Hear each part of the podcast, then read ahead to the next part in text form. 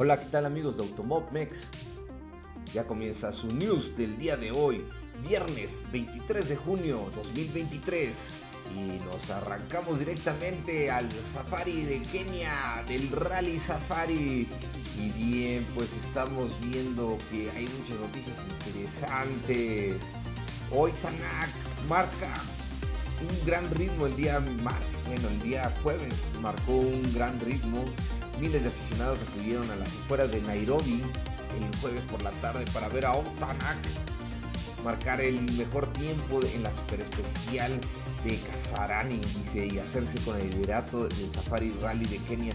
Bueno, pues este jueves, jueves que acaba de pasar, está eh, eh, ahora sí que en un circuito de uno contra uno muy padre ese super especial, nada más fue la única etapa en la super especial esa, fue como que la primera con la que se, ahora sí, oficialmente arranca.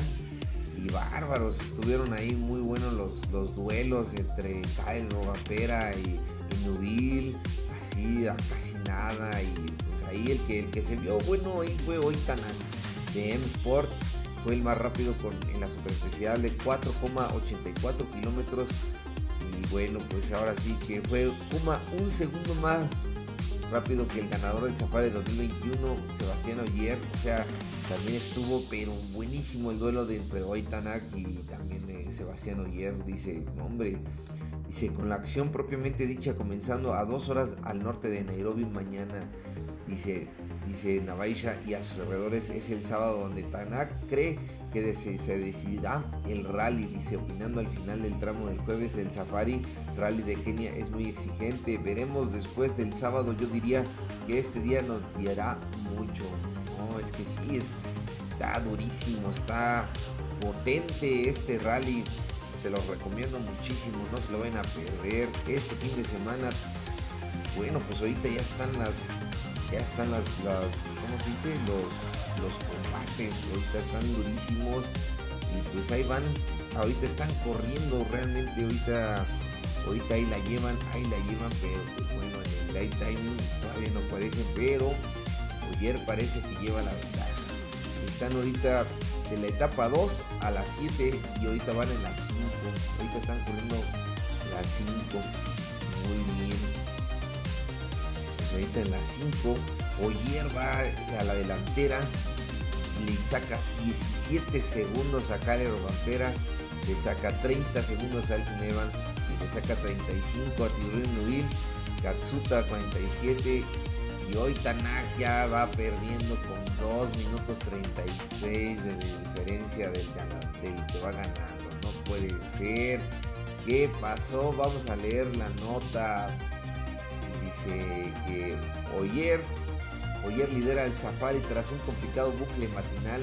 Oyer lidera ahora sí el, este viernes por la mañana con su Toyota. y los Toyota, los tres Toyotas van en las tres primeras posiciones. Dice, dice que a pesar de que se quedó sin un híbrido durante todo el tramo, reveló ayer, y aún así la sacó el ritmo, el ritmo de Robampera fue aún más impresionante por el hecho que tuvo que abrir carretera, trazar una línea limpia en la superficie arenosa y dejar más agarre para los que vinieran detrás de él.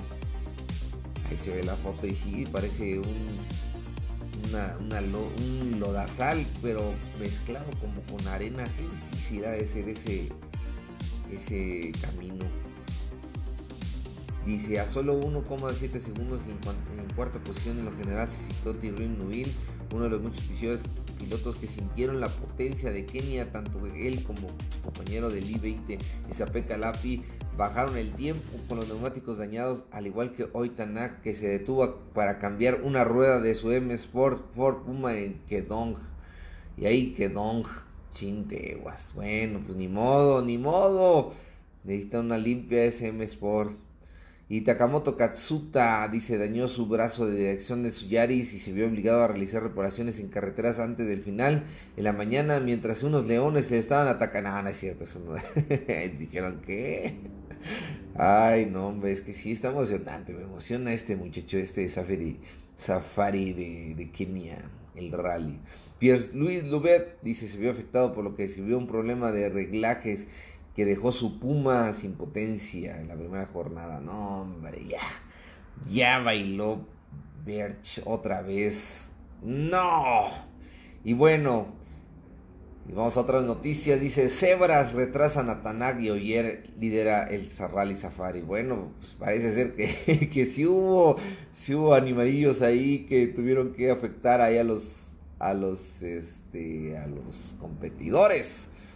Unas cebras ahí que se cruzaron. También están ahí comentando. Dice que que bueno, pues perdió el liderato al cruzarse con un cerdo y un grupo de cebras, lo que provocó que el estonio llegara a la línea de meta 15 segundos de distancia. Ha sido como conducir en un zoológico. Primero nos encontramos con un cerdo en la carretera y luego con un grupo de cebras a las que les importaba una mm, que estuviéramos llegando. no, no puede ser. Y también las cebras también retrasaron a Sordo, pero ese encuentro no fue tan costoso como el de Tanak, puesto que en español perdió 11 segundos. Pierre Nubet no tuvo problemas durante la etapa, pero su Ford Puma perdió potencia debido a un problema, lo que le relegó 34 segundos. No, hombre, no, no, no. Qué interesante, ¿no? Ahí se cruzan y yo diciendo que los leones, no, no vaya a ser que sí, ¿verdad? No, yo mejor me caigo, amigos. No voy a hacer la de malas. No, hombre, pues. Y luego el mal inicio de Taná continuó, pero su Ford Puma y no fue la fauna lo que lo hizo perder tiempo. Se dio 9-3 segundos mientras que su compañero Lubet consiguió solucionar el problema de potencia que le lastró en la prueba anterior. No, no, no. No, qué bárbaro. Pobrecillos. Ni modo. Ni modo. Ah. Vámonos a otras noticias de otra categoría. De este fin de semana también hay Fórmula E en el E-Prix de Portland. Yeah, motherfuckers. En USA. Yeah, man, American. Y bueno, ¿cuáles son los horarios del E-Prix de Portland? Bueno, en Portland está que hoy viernes 23 se va a correr la práctica 1 a las 5.55 de la tarde, hora de México, no se lo pierda, 5.55. Y mañana sábado, pues, obviamente ya el día fuerte, que va a ser la práctica 2 a las 11.25, clasificación a la 1.40 y la carrera a las 6.3. A las 6 con 3 minutos se va a correr la ronda 12 de la temporada 9 de la Fórmula E. Portland, Estados Unidos, Portland International Raceway. Oh my way, yeah way.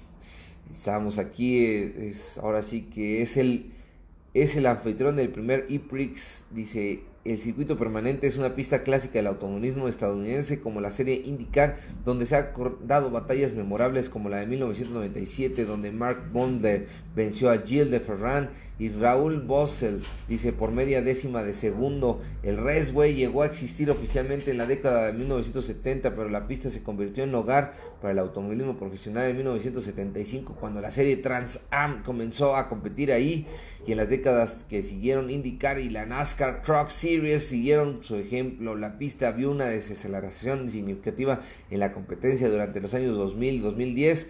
Dice, pero ha sido revivido como un codiciado lugar de carreras para la Indy y NASCAR y X Infinity Series, dice en los últimos años. Ahora la Fórmula E está lista para unirse a la larga lista de prestigiosas series que golpean el pavimento del PIR Dice de mi pir, no es cierto. Y la serie que está lista para hacer historia como la primera carrera totalmente eléctrica de la pista. Dice la pista, una de las fórmulas E más largas que habrá corrido 3,190 kilómetros. Dice, y si 12 giros y los equipos están pronosticando que será rápido y fluyendo con un tortazo listo para jugar papel importante como lo hizo en Yakarta, un buen augurio para los autos con motor Porsche y Stellantis. Ande, pues ahí tienen la longitud de la pista 3.2 kilómetros, 40 vueltas se van a discutir. Pascal Verlaine va en primero, Jake Dennis en segundo, Nick Cassidy en tercero, Mitch Evans cuarto, Janet Berger quinto, Félix da Costa sexto, Gunter séptimo, Bird octavo, Wemi noveno y Jake Hughes en décimo. Y ya no les digo lo demás porque son 25 más. Bueno, y el campeonato de equipos, Porsche Team va en primer lugar, Virgin Racing en segundo y Jaguar Racing en tercero. 212 en primero, 190 y 171. Van parejitos, parejitos, pajeritos. Ándele pues. Ya falta nada más la ronda 9 y 10 y 11 y nos vamos a... Ah, no, ronda 12, perdón. Y 12 y 13 y nos vamos a dormir muchachos. Parece ser que ya estamos a nada, a nada de que se acabe este campeonato. No, hombre, pues bueno, también en otras noticias, ahí tenemos que Jaden Smith hizo el diseño de un, este, pues, un diseño de ahí de la, del auto de la tercera generación y salen ahí muy felices ahí en el downtown de Portland, ahí mostrándolos todos felices y contentos ahí en United States Figures, yeah man, yeah, yeah, yeah.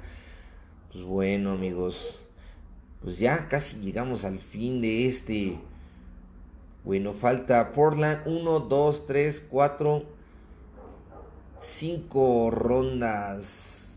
Híjole, pues se está cerrando. Ronda 12, luego 12, 13, 14, 15, 16, 17, 17 rondas.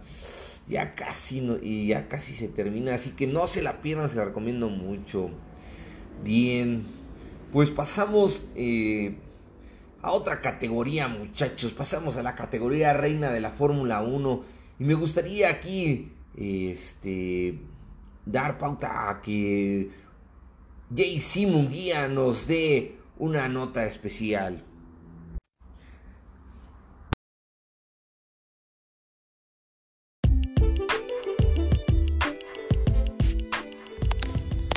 Buenos días, Espero estén todos muy bien, ya listos para disfrutar del fin de semana. Este, he estado viendo que comparan mucho lo de Alonso con Hamilton y también el tema de Checo que se está poniendo un poquito más caliente también ahí con el reportero de Dazón de España diciendo pues muy sensato lo que dijo también y me acordé de un poco de lo que habló Jenson Button. Yo creo que Button es uno de los que más le debemos poner atención porque él corrió con Checo, con Hamilton y con Alonso. Inclusive él dijo, el piloto que más lo más bueno, más completo, él dijo que era Alonso. El talentoso nato y todo era Hamilton. Y el que más lo había sorprendido era Checo en su velocidad, especialmente en los circuitos donde había problemas para el tren trasero, que decía que ahí Checo era bastante rápido, era difícil entenderlo cómo era, cómo era tan rápido. Eh, donde decía que batallaba mucho eran los circuitos que tenían más problemas para el tren delantero, que es como digamos, o era la especialidad de Verstappen. Ya ahorita Verstappen pues, no hay un circuito que, le haga mella, yo creo. Eh, la comparación de Button con Hamilton después de tres temporadas que corrieron del 2014, del 15 al 16, eh, ganó dos temporadas, ganó uh, la en posición Alonso una Button, pero en puntos la diferencia fue de 63 puntos a favor de Alonso. Cuando fue compañero Button de Hamilton pasó la misma situación, pero en puntos en total la diferencia fue 15 puntos a favor de, de, Button.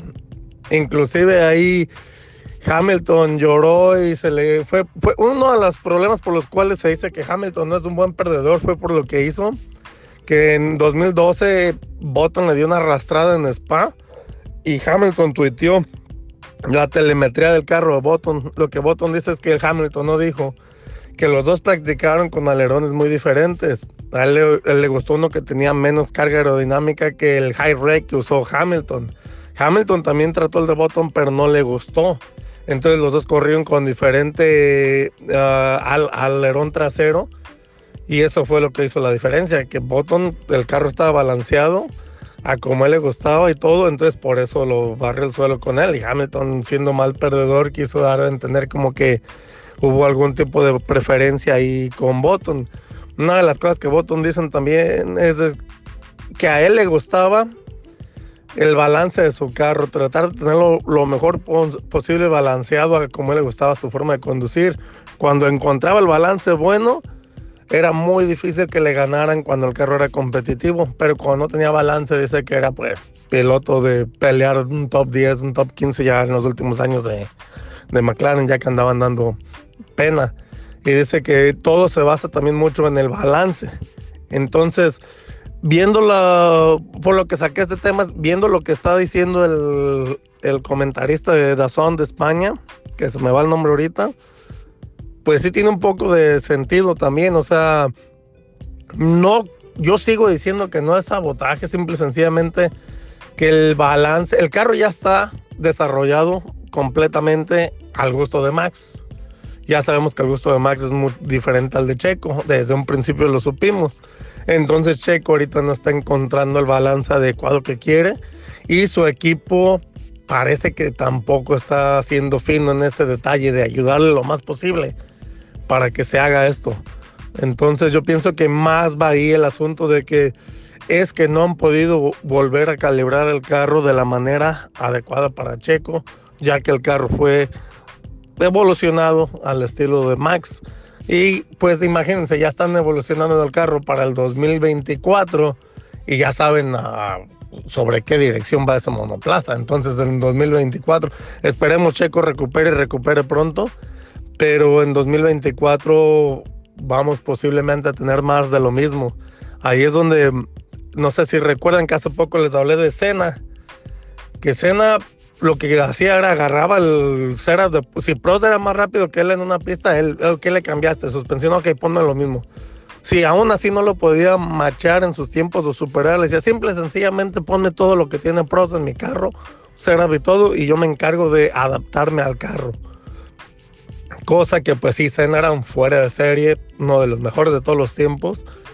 Y Checo, para mi punto de vista crítico de sillón, además me voy a llamar ya el gordito del sillón, eh, creo que es lo que le ha faltado. Le ha faltado ese, ese proceso larguísimo que ha tenido de adaptación, de hacerlo rendir más pronto, en menos tiempo, y para que se quite los baches que, que ha tenido últimamente. Pero pues eso siendo crítico muy, muy fuerte después de ver a Checo toda su carrera y todo. Yo creo que en eso me baso.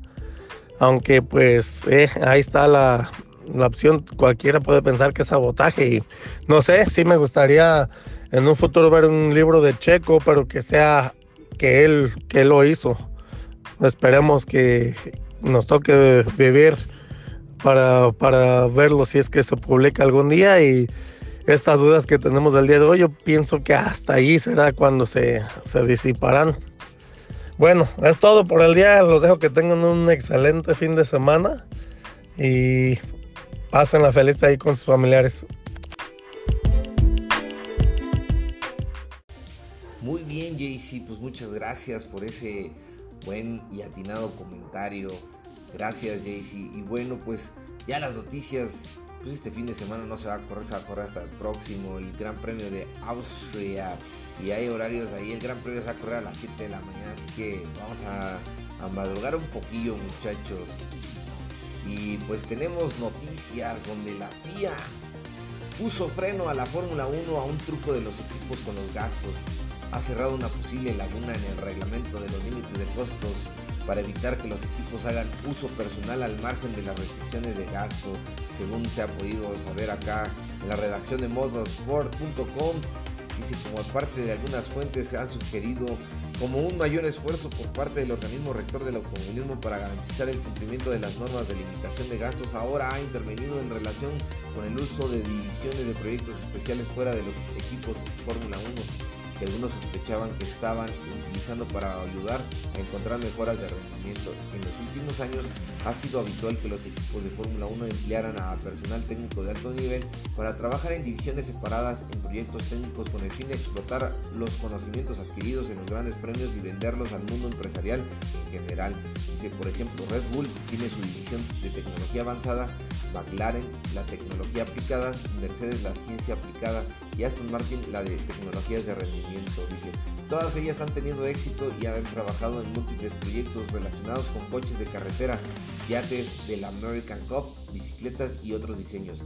Sin embargo, la FIA ha intervenido ante las sospechas de que algunas de estas divisiones estaban aprovechando el sistema para ampliar sus conocimientos sobre la Fórmula 1 al margen del límite de costos para luego devolver la información a sus equipos de forma gratuita. Vaya, qué chistositos los equipos. Dice en una directiva técnica que se redactó originalmente a principios de este año, pero ha ya ha sido revisada y puesta en vigor recientemente la FIA ha dejado claro que los equipos no se les permitirá transferir ninguna propiedad intelectual de proyectos que se lleven a cabo fuera de sus operaciones de la Fórmula 1 al equipo sin ese de trabajo dentro del límite de La TD45 como se le conoce establece que si bien los equipos siguen siendo libres de ejecutar estas divisiones de proyectos especiales, cualquier propiedad intelectual de ellos que sea utilizada por los equipos de Fórmula 1 debe ser contabilizada bajo el límite de costos, por lo que no debe provenir de fuentes libres dentro de la misma empresa. ¡Boom! ¡Vámonos!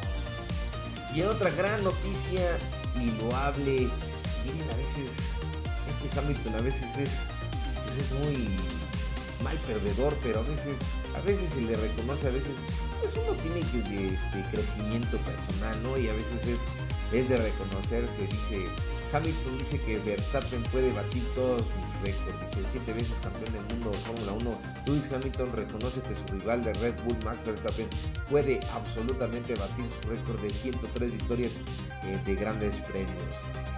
Muy bien ahí, este, eso es competitividad pura de deportivismo, bien, muy bien, eh, habla muy bien de ti Hamilton, y bien que des un gran ejemplo y no quejándote a todos lados.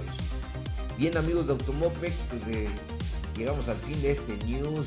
Les agradezco mucho que nos sigan. Ahí de favor compartan todo el contenido de nuestras redes sociales y de la página www.automopex.com. Yo soy su amigo Ricardo Bañuelos y en nombre de todos los amigos y colaboradores de Automopex les mando un beso tronadísimo ahí Hamilton. Y pásenla lindo, pásenla genial. Y es viernes, fin de semana, disfrútenlo. Ahora sí que muchas gracias JC, esa nota estuvo genial. Nos vemos, cuídense pronto, cuídense y nos vemos pronto. Bye.